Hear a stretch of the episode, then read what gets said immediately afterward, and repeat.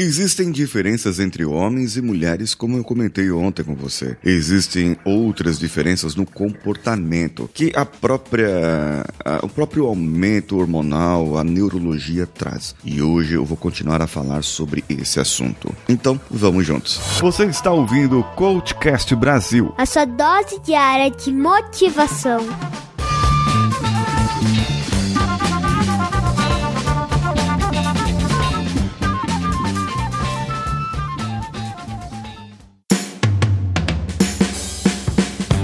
Consultei o blog da coach Marta Leite de Portugal. Ela tem um blog chamado introvertidamente.com. O link está no post desse episódio para você consultar. Lá ela fala sobre alguns tipos de pessoas um, e qual é a diferença entre os gêneros e como que isso se exacerba no ponto de vista do, do, dos, dos perfis comportamentais. Pessoas que são ISFJ. O que quer dizer isso? A pessoa é introvertida sensorial, apegada ao feeling e julgadora, no, na teoria dos 16 comportamentos. É, as mulheres desse perfil, elas são aquelas tipicamente femininas, sabe? Sossegadas, reservadas, gentis, estáveis, confiáveis, atenciosas, zelosas, é, obedientes, limpas, organizadas. Elas criticam outras mulheres, elas podem criticar outras mulheres quando as outras não se comportam como meninas, como elas. E ela, ela segue aquela, aquele perfil mais rígido de mulher, da, aquela mais tradicional, digamos assim. Agora, se o, esse, esse perfil que eu acabei de falar é um perfil que tem um estereótipo feminino, imagina um homem nesse perfil. Ele não vai ter aquele, sabe, aquele jeito é, do perfil típico masculino. Ele vai ser mais gentil, mais antecioso, mais quieto, mais zeloso. Então, a, às vezes, né, algumas, alguns homens, eles tentam passar desse perfil e começam a se comportar como um super-homem, bebendo, fumando em excesso, é, ou tornando-se competitivos, porque eles querem provar a si mesmo, provar que eles podem fazer mais. Já o perfil das mulheres do, do tipo pensamento, ao invés do feeling, mas pensamento, o ISTJ, a introvertida, é, até para falar assim, a maioria das mulheres são do sentimento, da área de sentimento, e a maioria dos homens são da área de pensamento, thinking, mas existem diferenças entre elas também. As mulheres que são introvertidas, sensoriais, racionais e julgadoras, elas vão de encontro também aos traços tradicionalmente femininos. Isso é, é comum aos dois. Elas ficam entre aquele conflito, sabe?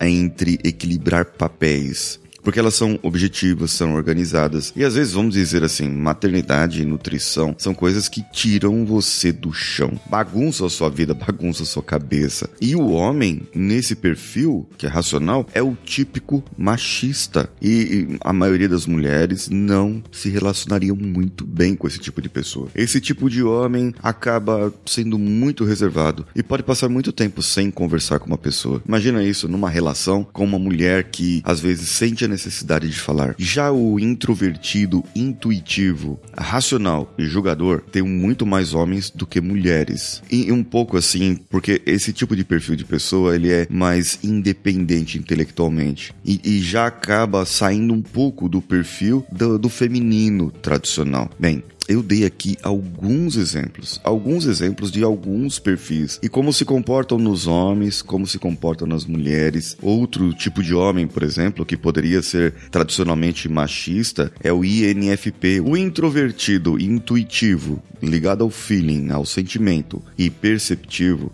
se forem masculinos, podem ser vistos por outras pessoas como machistas, mas podem ser gentis e até mesmo fracos. O, o exterior desse tipo de homem é o viva e deixe viver. Ele é muito admirável e às vezes precisa de controle associado à sua masculinidade, principalmente quando eles têm os seus valores associados. Agora as mulheres já são socialmente aceitáveis e até mesmo admiradas, enquanto a teimosia do homem, nesse caso, é, é pode parecer uma falta de força, a mulher, nesse caso, ela pode ser respeitada por sua força interior. E isso aqui, eu falando só de introvertidos. Imagina só, Já tem o outro tipo introvertido, que é o introvertido já voltado para o racional, intuitivo e flexível. A mulher ela pode ser mal compreendida nesse caso, porque ela vai ter menos probabilidade de tolerar uma característica igual em outra mulher. Agora o homem já tolera isso. Existem coisas que são toleradas no homem e não são toleradas na mulher e vice-versa. As mulheres não foram vistas como as arquitetas de muito além das suas próprias casas e famílias. Então, o desejo constante de adequar a vida a um modelo mais teórico, embora fiel à preferência desse perfil, vai de contra a papéis femininos tradicionais. Em segundo lugar, o conceito original também não é uma característica feminina tradicional.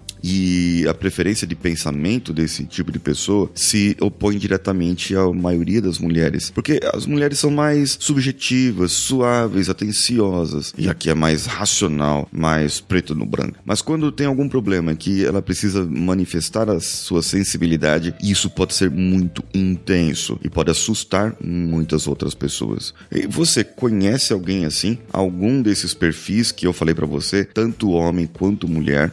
Será que existem essas diferenças? Elas são causadas pelo hormônio, causadas pelo, pela aplicação da cultura, pelo tipo de papel social que a pessoa tem? Será que isso realmente tem alteração? Sim, tem alteração no comportamento das pessoas. Isso é estudado. Mas será que isso tem solução para nós podermos igualar o nosso mundo e termos pessoas que têm os direitos iguais e que podem fazer as mesmas coisas? Será que isso é realmente possível? Eu deixo a pergunta para você, para você interagir comigo lá no meu Instagram, arroba que sou eu. Um abraço a todos e vamos juntos.